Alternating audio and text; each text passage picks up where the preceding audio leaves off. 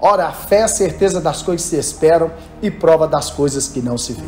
A fé é indispensável. Não foi a religião que criou a fé.